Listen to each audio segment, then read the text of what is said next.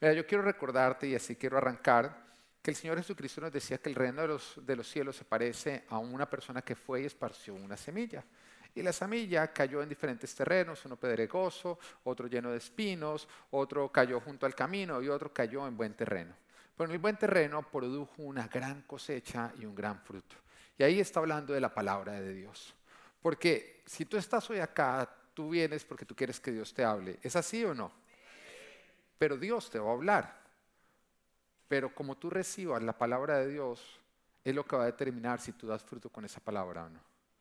Así que sea buen terreno, dispón tu corazón. Hoy Dios te va a hablar a ti. La palabra de hoy no es acerca de si hubiera venido Carlos, esta palabra estaba perfecta para él. Si Dios quisiera hablarle a Carlos, Carlos estaría acá. Así que te va a hablar a ti. Ahora, dile a tus codos que se comporten, para que de esa manera no empieces a hacerle así a tu pareja, porque Dios te quiere hablar a ti. Amén. Entonces, volteale y dile al del lado, Dios le va a hablar a usted.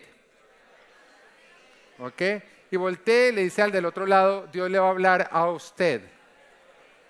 Y voltee y dígale al cabezón, que es usted, dígale, Dios te va a hablar a, a mí. Y diga, el que más tiene que oír esta palabra es el cabezón, que es usted.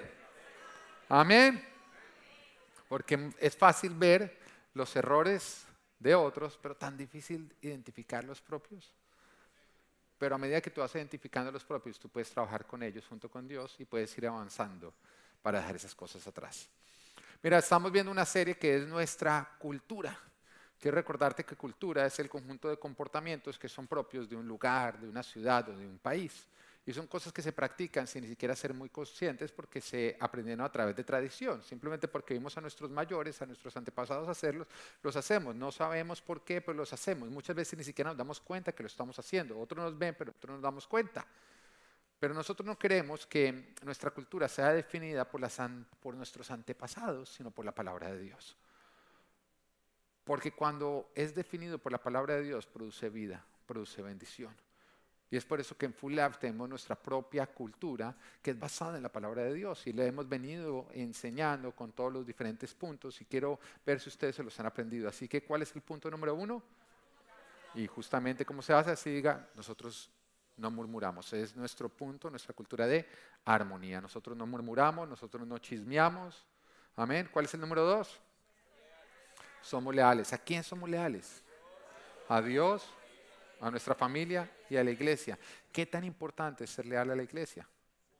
Muy importante, es la familia de Dios. Amén. Punto número tres. Honramos a nuestros mayores. Y por nuestros mayores no solamente estamos hablando de los que son más viejitos, aunque sí, sí los honramos porque tú quieres honrar a los más viejitos, porque cuando tú ves a alguien menor que tú, una generación, tú esperas que te honre, ¿o no es así? Entonces nosotros tenemos que practicar la honra, además mandato de Dios, sino también las autoridades, tanto espirituales como civiles, nosotros las honramos. El siguiente punto, ¿cuál es? El domingo es el día del Señor. Dígale al de lado, ¿usted sí practica eso o no? ¿Ah? Y si usted ve que no lo ve mucho, dígale, oh, practíquelo, practíquelo, ¿no? Lo va a honrar. ¿El domingo es el día de qué? ¿El domingo no es el día de qué? De la tía Magola, muy bien, muy bien. Exacto, la tía Magola es, mm, le falta mucho venir a la iglesia. Amén. ¿Cuál es el siguiente punto? No somos piedra de tropiezo. Nosotros miramos que nuestro actuar no haga tropezar a otros, no los haga pecar. ¿Cuál es el siguiente punto? Nosotros no hacemos trampa, nosotros hacemos las cosas a la manera de Dios, porque este mundo llama vivo lo que Dios llama bobo. Nosotros preferimos obtener a la manera de Dios porque sabes que el, que el que obra con integridad cuenta con el favor de Dios. Y es mejor el favor de Dios que el favor del mundo. Amén. Y el siguiente punto, ¿cuál es? Nosotros nos quejamos, batallamos. ¿Quiénes acá están batallando en vez de quejarse? ¿Quiénes acá entendieron que todos estamos pasando por situaciones que tenemos que conquistar? Y que cuando tú te quejas no soluciona, simplemente empeoran las cosas y además amargas a todos los de al lado porque no hay nada más harto que una persona quejarse. Amén. ¿Estamos batallando? Y hoy, ¿cuál es el punto de hoy? Nosotros no guardamos rencor. ¿Tú qué guardas, rencor o amor? Porque cuando tú guardas rencor, tú no guardas amor. Y tú puedes guardar dos cosas en tu corazón, o rencor o amor. Y recuerda que Dios es amor. Bueno, entonces es el punto que estamos viendo y en Lucas capítulo 17, versículo 3 al 4 nos dice, así que cuídense. dígale al del lado, Jesús está diciendo que cuidado. cuando Jesús dice que cuidado, yo tendría cuidado, ¿no? Porque si tú vas caminando y alguien te dice, hey, cuidado, ¿tú qué haces? Mire, hay algo en el camino de lo cual tengo que tener cuidado. Ahora, no es alguien que vaya en el camino, es el camino el que te está diciendo, cuidado porque Jesús es el camino. Cuidado, si tu hermano peca, repréndelo. Y si se arrepiente, perdónalo. Amén. Acá está diciendo reprenderlo, que es, si tu hermano peca contra ti, tú sí debes ir a decirle, mira, tú pecaste contra mí. Eso lo vimos en el primer punto de nuestra cultura. Que tú no simplemente quedarte callado, no, está bien ir a decir, mira, tú pecaste contra mí. Y si no te hace caso, ¿qué haces? Tú buscas uno o dos testigos y dices, mira, eh, acá. Y si no hace caso, tú vas a las autoridades de la iglesia. Y si no hace caso, entonces lo tratas como un incrédulo, nos dice la palabra. Pero acá no está diciendo si tu hermano peca contra ti, repréndelo. No está diciendo si tu esposo peca contra ti, dale cantaleta. ¿Entienden la diferencia? Reprender es dejar ver la falta, no hay ira en ese momento, sino lo que se está buscando es salvar la relación. Si tu hermano peca contra ti, repréndelo. Si se arrepiente, perdónalo. Aún si peca contra ti siete veces en un día y siete veces regresa a decirte, me arrepiento, le respondes, ¿para qué pide perdón si lo va a seguir haciendo? No, eso no es lo que dice la palabra, eso es lo que nos enseña a nosotros el mundo, ¿no? Porque el mundo nos enseña que cuando a nosotros nos, nos faltan y van y después nos buscan, uno dice, ahora no me hable. Ahora no me hable y, el mundo nos enseña más bien, espérese tres semanas bravo o brava para que la otra persona aprenda y no lo vuelva a hacer. Eso es lo que nosotros nos están diciendo. El mundo nos enseña que entre más nosotros nos demoremos en perdonar, menos nos la vuelven a hacer. Y entre usted perdone más fácil, pues más le van a ver la cara de oh. Pero eso no es lo que nos enseña el Señor. Esa es una mentira. No perdonar no hace que no te la sigan haciendo, pero sí hace que te siga doliendo. La falta de perdón hace que la ofensa pasada te siga molestando el día de hoy. Perdonar es sacar el odio, el dolor y el resentimiento que introdujo la ofensa, para que no te haga más daño, para que sea posible una sanidad. Ahora, yo traje algo para representarlo o producción que me mete a mí en unas bien complicadas. Uy, espere. Acerca de lo que representa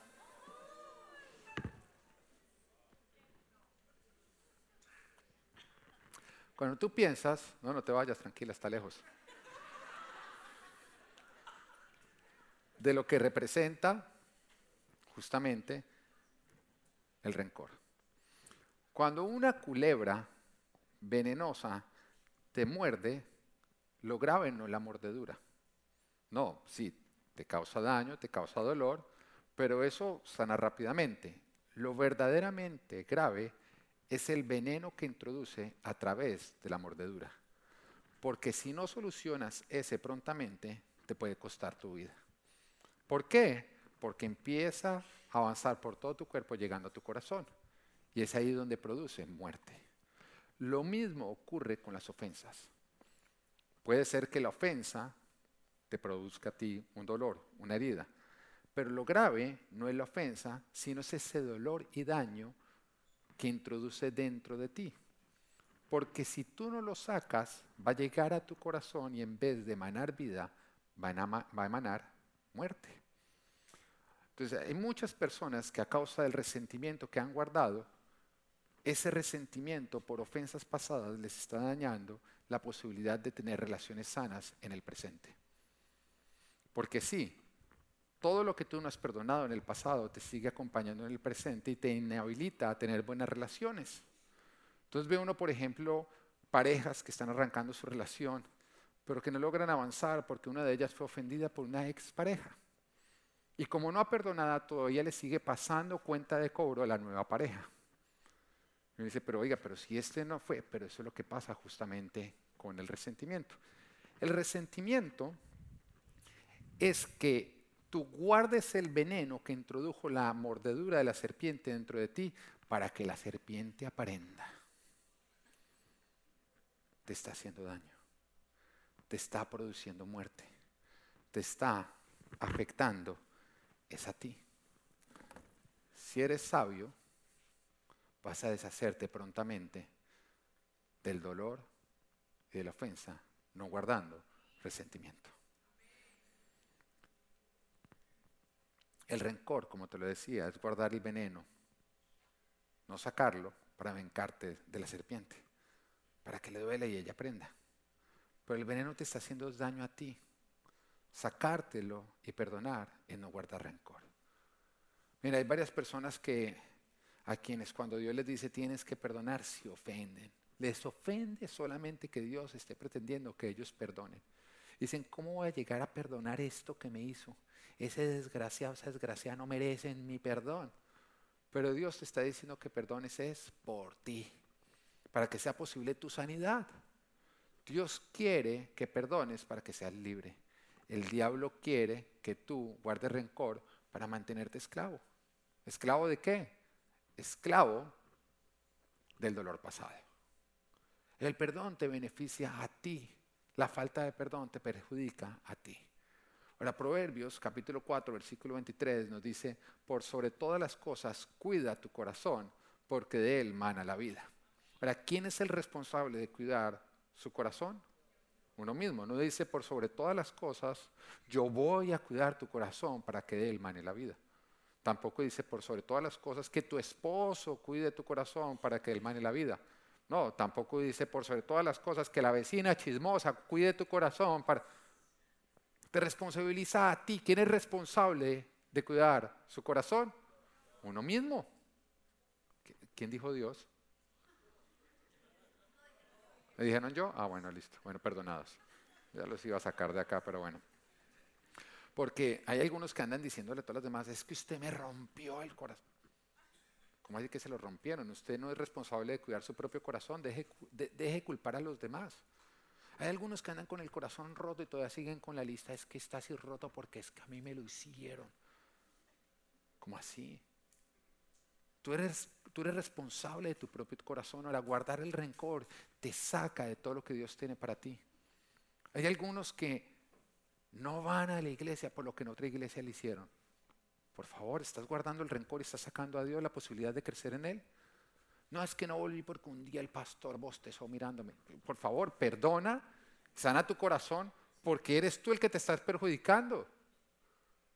La gente ni sabe por qué tú estás ofendido, pero tú al mantenerte ofendido con rencor te estás privando de que Dios te bendiga y te dé grandes cosas. Ahora, ¿cómo cuidamos un corazón? Un corazón puede estar lleno de dos cosas, o de amor o de odio. Dios nos dice que Él es amor. Y odio, entonces, ¿qué es? La ausencia de Dios la falta de Dios, es el odio.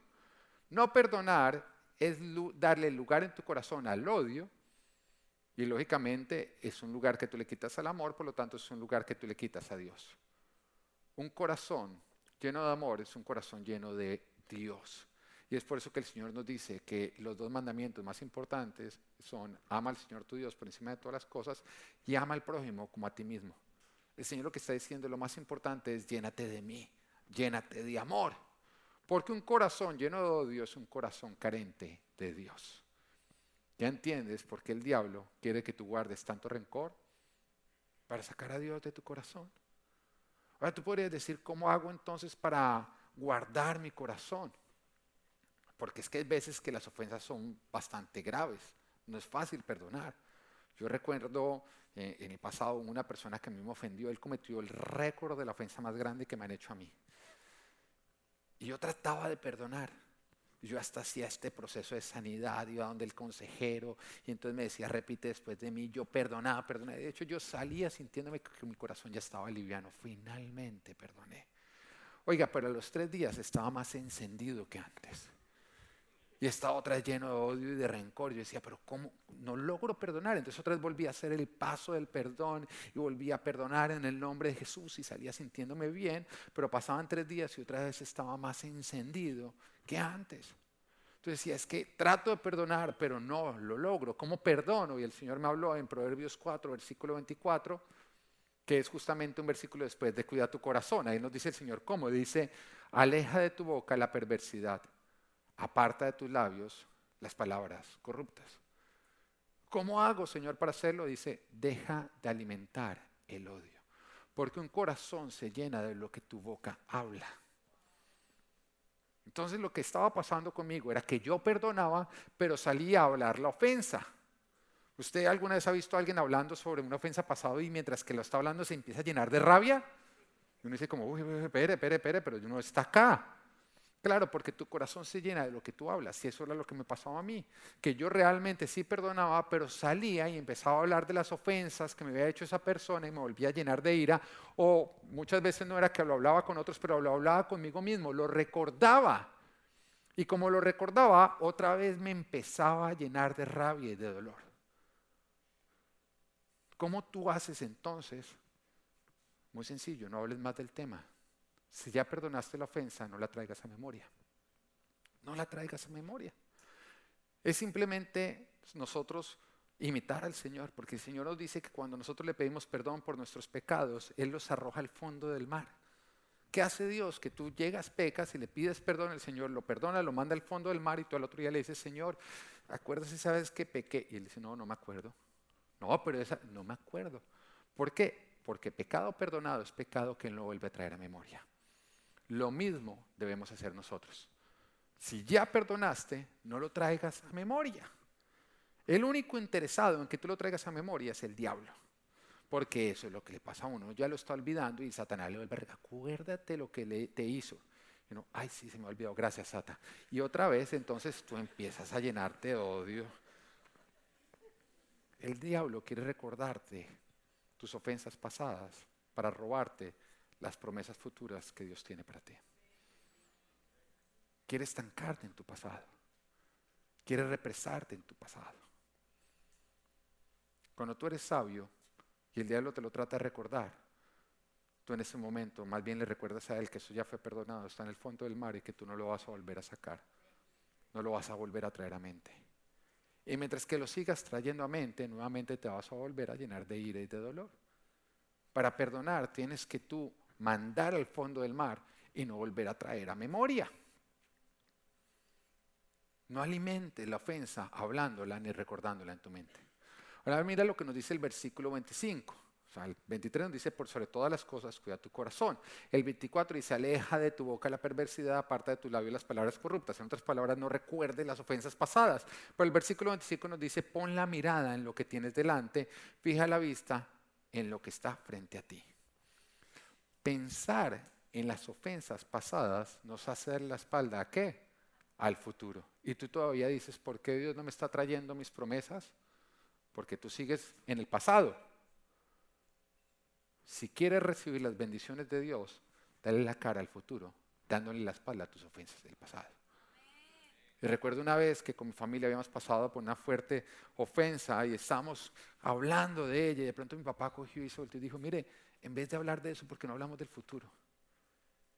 Y me habló tanto, porque entendí que mientras que tú sigas en el pasado, nunca podrás construir ningún futuro. Que la vida tiene que ser como cuando tú estás en un automóvil, tú te das cuenta que el espejo retrovisor, ¿qué tan grande es? Chiquito, ¿o no? Pero el panorámico, lo que está al frente, es grande o no, te deja ver todo. Porque tú tienes que estar más enfocado en lo que viene de frente que en lo que va atrás. Pero hay algunos que no, en su vida tienen un espejo retrovisor grandote. Pero el, panorámico, pero al frente es chiquito y te preguntan por qué Dios no me está trayendo lo que tiene para mí. Porque vives en tu pasado. Porque estás más enfocado en las ofensas que te hicieron en el pasado que en lo grande que yo tengo para ti en el futuro. Por eso no estás recibiendo todas las bendiciones que Dios tiene para ti. No perdonar es quedarse estancado en lo malo que ocurrió ayer. Es no avanzar hacia lo que Dios tiene para ti al frente.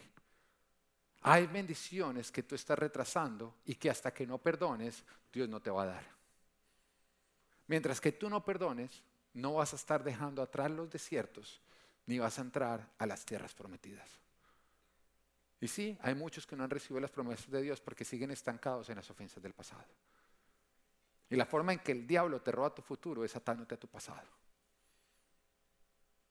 Además, ¿no te parece absurdo que uno da las gracias y carga las ofensas? ¿O no? Porque a tu hijo le dan un, regalo, de las gracias. Tú das las gracias, pero carga las ofensas. En otras palabras, cuando piensa en futuro, no, las gracias ya las di, no las tengo que cargar, no las tengo que seguir dando.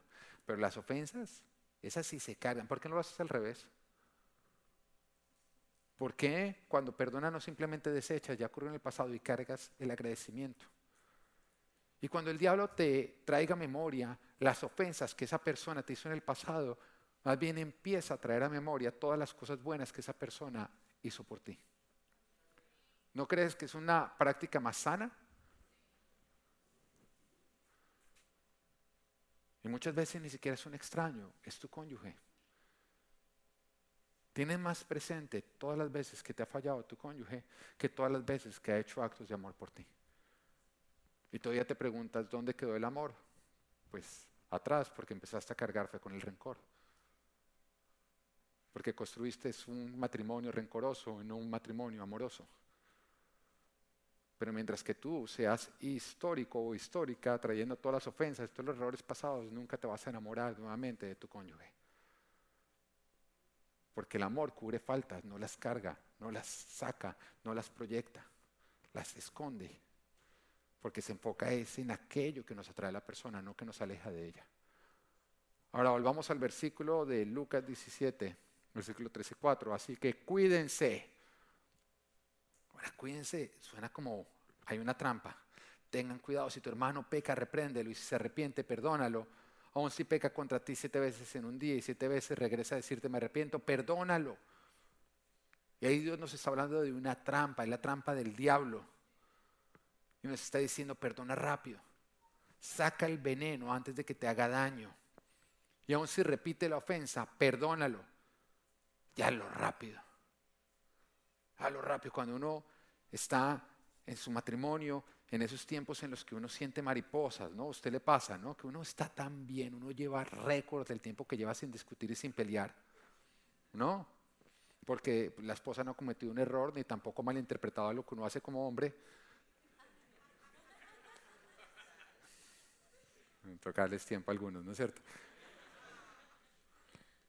Y usted está sintiendo mariposas, porque sí, cuando usted cultiva armonía, las mariposas crecen. Las mariposas buscan, buscan esa armonía para poder crecer y uno siente esas mariposas así florecer. Cuando de pronto alguno de los dos comete un error y entonces empieza a haber enojo.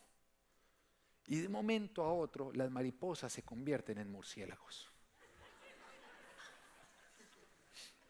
Porque eso es lo que pasa. Una, una mariposa ante el rencor se convierte en murciélago. Usted sabe por qué se convierte o pasa de mariposa a murciélago por el tiempo que usted está demorando en perdonar. Pero si usted es sabio, usted perdona rápidamente, saca de una vez ese ambiente para que la mariposa sobreviva. Y si sobrevive. Si usted está pasando su relación de mariposas a murciélagos es porque se está demorando mucho en perdonar. Y por eso el Señor nos dice, cuidado perdona rápido. Lucas 17:5. Entonces los apóstoles le dijeron al Señor, aumenta nuestra fe. Oye, parece como un cambio de tema o no. Parece como si ellos estuvieran tratando como, ya hablo del perdón, venga, más bien aumente nuestra fe. Pero no están cambiando de tema, están hablando de lo mismo. Dios les está diciendo a ellos, mire, perdonen, perdonen, perdonen. Y ellos en ese momento le están mirando y están diciendo, Señor, aumenta nuestra fe. Porque perdonar es un acto de fe. Porque para perdonar tú necesitas fe. Porque es entender que nosotros perdonamos porque necesitamos ser perdonados. Es entender y comprender que el estado de tu corazón con respecto a tu prójimo determina el estado del corazón de Dios con respecto a ti. Y algunos no están convencidos, pero eso no es lo que nos dice el Padre nuestro. Mateo 6:12, perdona, perdona nuestras ofensas como también nosotros hemos perdonado a los que nos ofenden.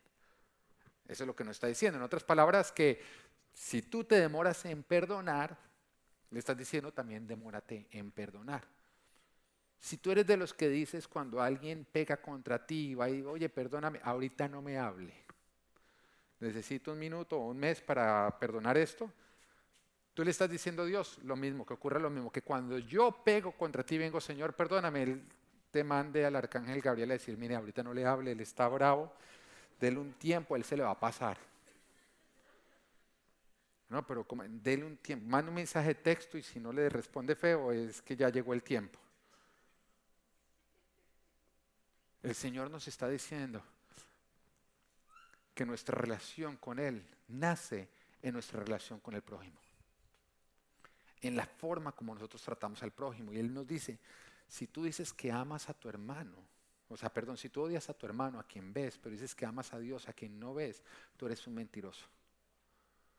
Porque nos está diciendo que el amor a Dios se evidencia en nuestro amor al prójimo. El primer mandamiento, el más importante de ellos, está completamente conectado con el otro mandamiento, el segundo, el más importante, el segundo más importante de todos ama a Dios por encima de todo y ama al prójimo como a ti mismo. Está completamente conectado, no ocurre uno sin el otro. Dependen completamente el uno del otro. Una vez leí la historia de un pastor quien muere. Y cuando muere, en vez de irse al cielo, que era donde él esperaba, terminó en el infierno. Y cuando está en el infierno, le preguntaba a Dios, pero ¿cómo así? Si yo prediqué de ti, pero ¿Y qué hago acá en el infierno? Y el Señor le decía, sí, pero mira toda la gente que tú no perdonaste. Y el Señor lo revivió, le dio una segunda oportunidad. dice que apenas lo revivió, él salió corriendo a perdonar a todos los que no había perdonado. Ahora, si no te convence esta historia y dices, eso no puede haber ocurrido, leamos Mateo capítulo 18, versículo 21 al 35. Dice, Pedro se acercó a Jesús y le preguntó, Señor, ¿cuántas veces tengo que perdonar a mi hermano que pega contra mí? ¿Hasta siete veces? El Señor le dijo, no, Pedro, usted sí está regalado con eso hasta siete veces. ¿Mm? Seis es suficiente. Lo que muchas veces creemos, pero el Señor dijo, no te digo que hasta siete veces, sino hasta setenta y siete veces, o setenta veces siete, dice realmente, diciéndole al Señor las veces que sea necesario, le contestó Jesús. Por eso el reino de los cielos se parece a un rey que quiso ajustar cuentas con sus siervos. Al comenzar a hacerlo, se le presentó uno que le debía miles y miles de monedas de oro. Esta cantidad, al día de hoy, es varios billones de dólares. Algo que ni trabajando toda la vida tú podrías llegar a pagar. Una deuda imposible de ser saldada. Y dice, como él no tenía con qué pagar, el Señor mandó que lo vendieran a él a su esposa y a sus hijos y todo lo que tenía para así saldar la deuda. El siervo se postró delante de él. Tenga paciencia conmigo, le rogó, y se lo pagaré todo. El Señor se compadeció de su siervo, le perdonó la deuda y lo dejó en libertad. Yo creo que ese sería un gran día para cualquiera de nosotros.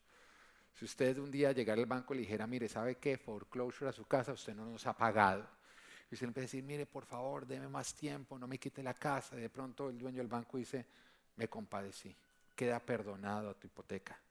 Te queda la casa libre de hipoteca. ¿Sería un buen día o no? Amén. Pero resulta que usted después llega a la persona que le rendó la carpa y no le ha pagado los 5 dólares de arrendamiento y usted lo saca de la carpa. ¿Usted sería una persona justa? No. Y este hombre salió contento, como lógicamente saldría, porque se le acaba de perdonar una deuda que él no podía pagar. Y dice, al salir, aquel siervo se encontró con uno de sus compañeros que le debía 100 monedas de plata. Esto era una suma que fácilmente podía ser pagada. Lo agarró por el cuello y comenzó a estrangularlo. Págame lo que me debes, le exigió. Su compañero se postró delante de él. Ten paciencia conmigo, le rogó, y te lo pagaré. Pero él se negó. Más bien fue y lo hizo meter en la cárcel hasta que pagara la deuda. Cuando los demás siervos vieron lo ocurrido, se entristecieron mucho y fueron a contarle a su señor todo lo que había sucedido. Entonces el señor mandó llamar al siervo. Siervo malvado le increpó. Te perdoné toda aquella deuda porque me lo suplicaste.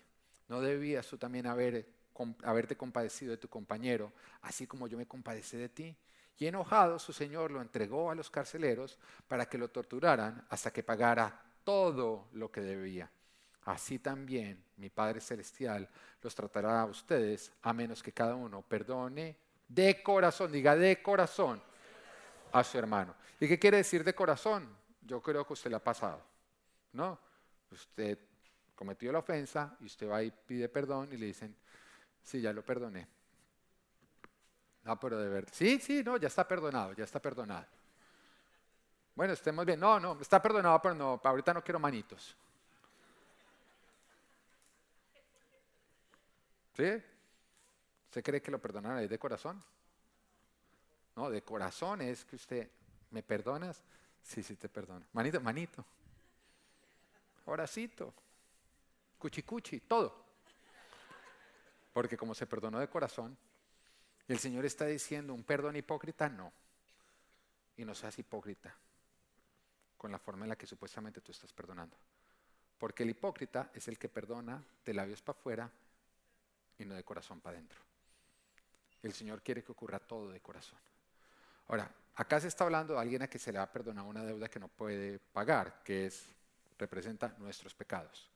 La palabra de Dios dice que aunque todos nosotros reuniéramos todo nuestro dinero en el mundo y lo buscáramos con él pagar la salvación de uno, no alcanzaría. Dice que si entre todos los seres humanos nos propusiéramos que uno solo se le perdone sus pecados, no alcanzaría. Porque la paga del pecado, ¿qué es? Muerte. Muerte. Y como todos estamos muertos en nuestros pecados, nadie podría hacerlo. Pero el Señor, Jesucristo, que nunca pecó, murió por nosotros para que tengamos perdón. Entonces se nos está diciendo que se compadeció y nos dio perdón de qué? De pecados, que ocurre a través de nuestra fe en Jesucristo. Pero después ese que obtuvo ya el perdón fue y no perdonó al prójimo de algo menor. Y entonces el Señor cogió dijo, sabes que el perdón que te había dado queda revocado. ¿Te acuerdas la historia del pastor? La palabra de Dios también nos habla que muchos llegarán al final de los tiempos y se quedarán por fuera y que dirán, Señor, Señor, en tu nombre echamos afuera demonios, hicimos milagros, profetizamos. Y el Señor se va a voltear y va a decir, jamás los conocí, hacedores de maldad. O sea, quiere decir que hay muchos que vendrán a la iglesia, predicarán a Cristo, se moverán en los dones del Espíritu Santo, pero se quedarán por fuera. ¿Por qué? Señor, perdona nuestros pecados así como perdonamos a los que nos ofenden. Porque si tú no replicas lo que has recibido de Dios, lo pierdes. Todo lo que Dios te da es para que no se quede en ti, sino para que a través tuyo llegue a otros. Por eso somos el cuerpo de Cristo. El cuerpo es que todo lo que este cerebro le dice a este cuerpo, el cuerpo lo debe replicar o no todo lo que es Cristo se debe replicar en cada uno de nosotros o lastimosamente no somos el cuerpo de Cristo.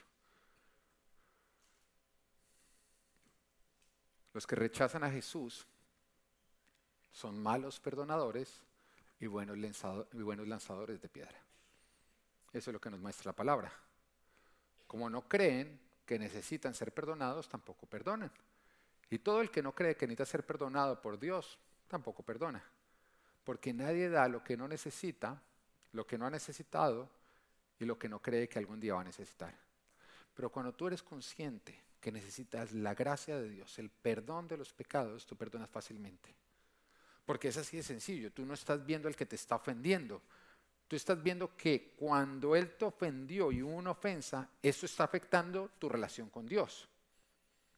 En el momento que alguien a mí me ofende y ese dolor está en mi corazón, inmediatamente se afecta mi relación con Dios. Entonces, la fe es decir, tengo que solucionar rápidamente esto para que se solucione esto. Y por eso el Señor dice, no dejen que se ponga el sol estando enojados. Por eso el Señor nos dice que nada incomode nuestras oraciones. Porque el estado de tu corazón con respecto al prójimo determina el estado del corazón de Dios con respecto a ti. Y por eso los discípulos decían, los apóstoles decían, aumenta nuestra fe.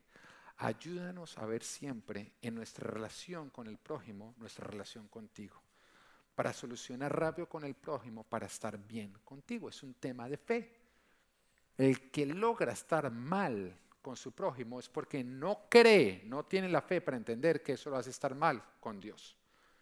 Y vuelvo y lo digo, ¿cuántos no se van de la iglesia porque un hermano los ofende? Ahora, si tú te vas de la iglesia por lo que hizo un hombre, es porque nunca llegaste a esa iglesia por Dios.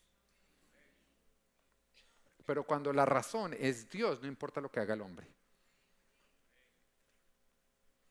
Pero eso evidencia que lo que está haciendo el hombre le está dando más importancia que a Dios mismo.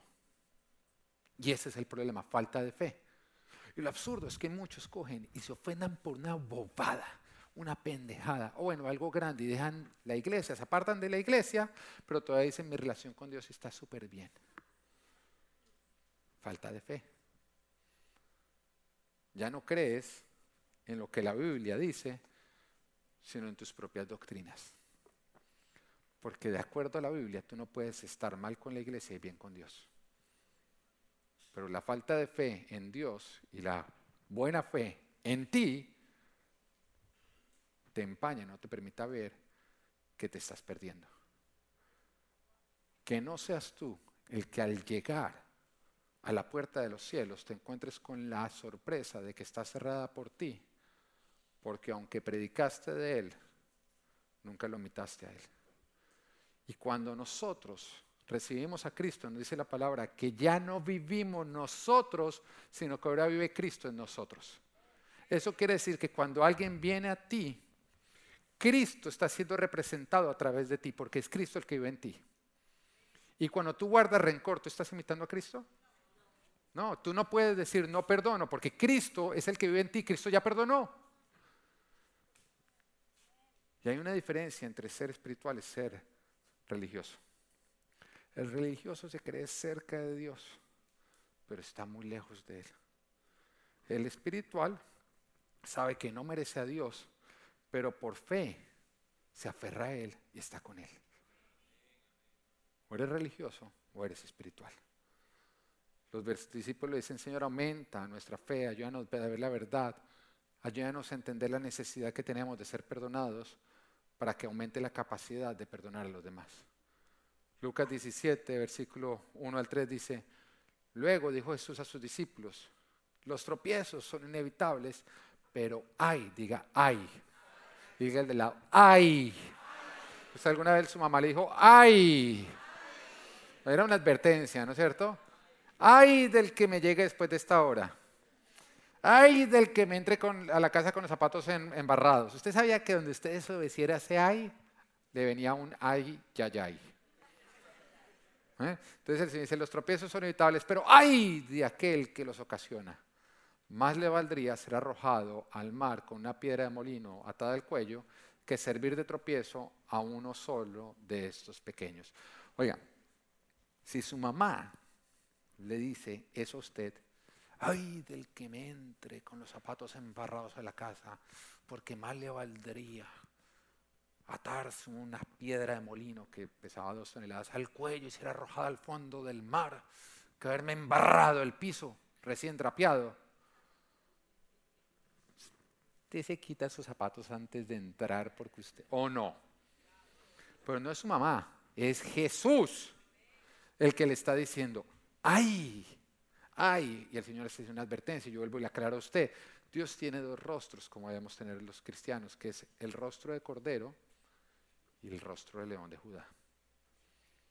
Y es esa ira santa cuando nosotros no lo queremos pasar. Es que no sé si esto suene mal en su país, pero en Colombia se dicen pasar por la galleta, que es pasar derecho sin tener en cuenta lo que le está diciendo. Y cuando él ve eso, hay ira. Cuando él se dio cuenta que tomaron el templo para robar, ¿el qué hizo? Volteó mesas, hizo un látigo y sacó a todo el mundo. Porque hay del que use el templo de Dios para robar. Pero de una manera está diciendo, hay, hay del que ocasiona tropiezos. Así que cuídense, está diciendo. Y continúa, versículo 3. Si tu hermano peca, repréndelo y se arrepiente, perdónalo. Entonces te das cuenta que lo que el Señor está diciendo es, o cuando habla de tropiezos, nos está hablando de perdonar rápidamente. Porque el tropiezo número uno es la falta de perdón, es el rencor. Pero mira que nos está hablando del que ocasione tropiezos a quién? A uno de estos pequeños. ¿Quiénes son los pequeños? Son los nuevos creyentes y son nuestros hijos. Porque cuando uno se convierte al cristianismo, uno se enamora de Jesús, pero uno no sabe nada. Así que uno se acerca a creyentes más maduros y lo que uno los ve haciendo a ellos, pues uno cree que es lo correcto o no. Porque si uno, no, uno lo empieza a hacer, y yo recuerdo yo apasionado del Señor recién convertido, yo quería aprender más de Él. Entonces yo llegaba a la iglesia una hora antes de que arrancara el servicio para acercarme a los líderes y de esa manera nutrirme de lo que ellos estaban viviendo. Lo que ellos hicieran y dijeran para mí era así es. Así es. Así que si alguien estaba haciendo algo indebido, yo lo aprendía indebido y lo iba a replicar. Y por eso el Señor dijo, el que le ocasione tropiezos a uno de mis pequeños, un nuevo creyente, y ahí tenemos que tener mucho cuidado con los nuevos creyentes, porque ellos están viendo lo que estamos haciendo, los más maduros, y los están imitando.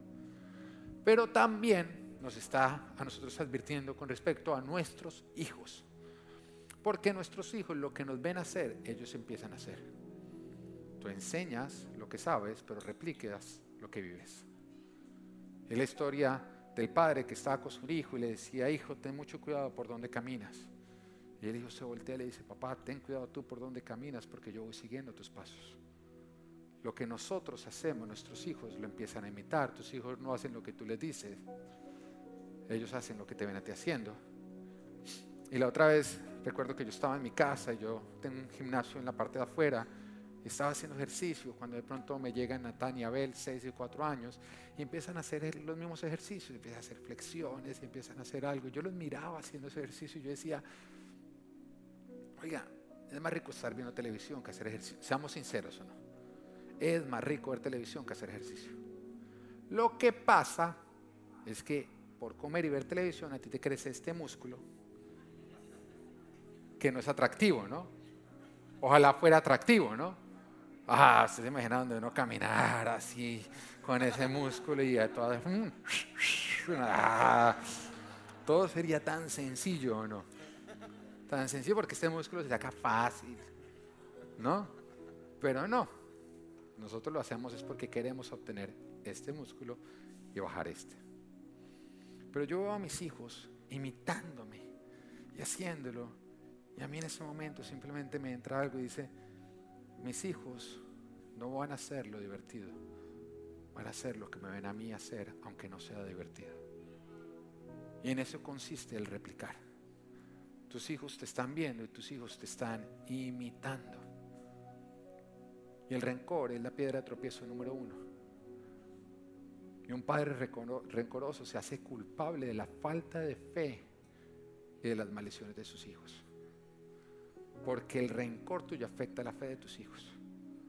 Porque les enseña a no perdonar, por lo tanto les enseña a no necesitar ser perdonados, lo cual les enseña que no hay necesidad de Cristo. Porque si tú no tienes conciencia de la necesidad de perdón, tú no tienes conciencia de la necesidad de un Salvador, no tienes conciencia de la necesidad de Cristo. Un hijo que ve que sus padres son rencorosos no creen en el perdón de Dios. Porque como han visto papás rencorosos que no perdonan, no creen que pueda haber un Padre Celestial que perdone con solo pedírselo. Y acá le quiero hablar a los padres. ¿Dónde están los padres? Levanten las manos. Padre y madre, levanten la mano. El rencor no corrige a tus hijos, solo los corrompe. El perdón no corrige a tus hijos, solo los corrompe. Porque hay muchos que se enojan con el hijo y le muestran un gran enojo para que él aprenda. Eso no, lo único que le está enseñando es a ser recorosos. Y tú puedes corregir con amor. Ahora, yo creo en la varita porque la palabra de Dios enseña la varita. Lógicamente en los niños pequeños, no en los niños ya grandes y por favor esposas, no en sus esposos. ¿Dónde está Daniela para advertir? ¿Está por ahí o no? ¿Ah? Pero mira cómo puede funcionar. tu hijo comete un error, yo lo practico con mis hijos, y tú lo coges y él te dice, perdón, perdóname, perdóname. En ese momento tú perdonas rápidamente. Siempre, nunca, siempre que te dicen perdón, tú tienes que perdonar inmediatamente. Tú le dices, yo te perdono, yo te perdono.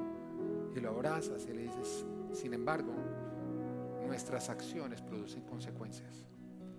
Y cuando son malas, traen consecuencias que no nos gustan, pero que toca asumir. Hijo, cuando un niño hace lo malo, le ocurre vara. Pero cuando un adulto hace lo malo, le ocurre que va a la cárcel.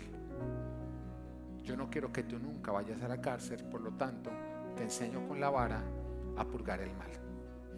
Y el hijo te va a decir a ti, no quiero, no quiero. Tú le dices a él, yo sé, yo tampoco quiero porque es doloroso, pero toca asumir la responsabilidad. Cometiste una acción que requiere vara, toca llevarla. Y tú se la das en amor. ¡Pam! Inmediatamente él como ha visto amor te va a buscar. Tú lo abrazas. Ya, yo acá estoy, acá estoy. Yo sé, dolió, dolió, pero corrigió. Y acto seguido, tú le tomas la mano y dices, ya pasó, vamos a hacer algo divertido. Y así lo haces. Ahora, veamos la otra escena, ¿ok? Tu hijo comete el error Perdóname, Namita, no me hable porque usted me hizo quedarme avergonzó, pero perdón, que no, venga más bien para acá, lo jala y usted saca esa vara y la chancleta. Y venga para, perdón, perdón, perdón, pa, pa, pa, pa, pa, pa, pa. Y lo hace, ay, perdón, ay, ay, cierro la puerta y no me voy a gozar y te vas. ¿Qué crees que corrigió a tu hijo mejor? ¿Qué crees que lo motiva a él hacer lo más correcto. Ahora pensemos que tu hijo, su hermano, le hace una ofensa. ¿Cómo crees que él va a resolver esta ofensa? Con misericordia, con perdón. Pero si tú fuiste el segundo padre, él va a aprovechar para desquitarse y hacer exactamente lo mismo. ¿Estás entendiendo? El rencor, la rabia, no corrige, corrompe. Y la palabra nos dice, tengan mucho cuidado de no ser piedra de tropiezo. El mundo nos enseña un rencor como disciplina, como disciplina para que no lo vuelvan a hacer. Pero el rencor solamente enseña rencor, propaga rencor y produce hijos rencorosos. Para la palabra de Dios nos dice a nosotros, honra padre y madre para que te vaya bien y tengas una larga vida. ¿Quién acá quiere que a su hijo le vaya bien y que tenga una larga vida? ¿Estamos o no estamos? Para que tu hijo tenga una larga vida te tiene que honrar a ti y a su padre o a su madre. ¿Por qué estoy hablando? Porque muchas veces está el caso de padres que ya se divorciaron, no están con el padre o la madre de su hijo. Pero para que a tu hijo le vaya bien y tenga una larga vida, tiene que honrar a ambos aunque no estén juntos. Y cuando tú con tu expareja lo único que has guardado es rencor, ¿tú qué le estás enseñando a tu hijo? Guardar rencor. ¿Y tú crees que un corazón lleno de rencor va a honrar a padre y madre? No lo va a honrar. Por lo tanto, con tu rencor, tú estás maldiciendo a tu hijo. Y lo estás privando de tener una larga vida y que le vaya bien.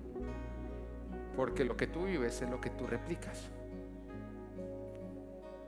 Es por eso que en Full Life nuestra cultura es no rencor. Y cuando nuestro cónyuge eh, peca, lo perdonamos rápidamente. Mira, esta palabra la primera vez que yo la di, porque esta cultura existe, fue en el año 2017. Y fue una de esas palabras remas que mi esposa y mí hizo un clic. Y nosotros dijimos después de eso, ¿sabes qué? Vamos a, vamos vamos a perdonar rápidamente. Antes de eso, nuestro propósito era no pelear. Pero terminaba muy frustrado porque no pelear es complejo. De hecho, un estudio que hicieron acerca de por qué una mujer pelea, después de cuatro años de estudiar minuciosamente todos los tipos de mujeres, todas las culturas y todas las edades, concluyeron que una mujer no necesita un motivo para pelear. No, no, no. De verdad, el estudio mostró que lo único que necesita es estar viva. Así que cuando tu esposa te pelee, celebra que está viva. Es así, está viva, está viva. Si no está peleando, hasta el muerto no sabe que venga. No respires y aléjate lentamente. Entonces estábamos un día con mi esposa y yo le dije a ella, mi amor, es que hay veces que las mujeres pelean por bobadas y entonces me peleó. Y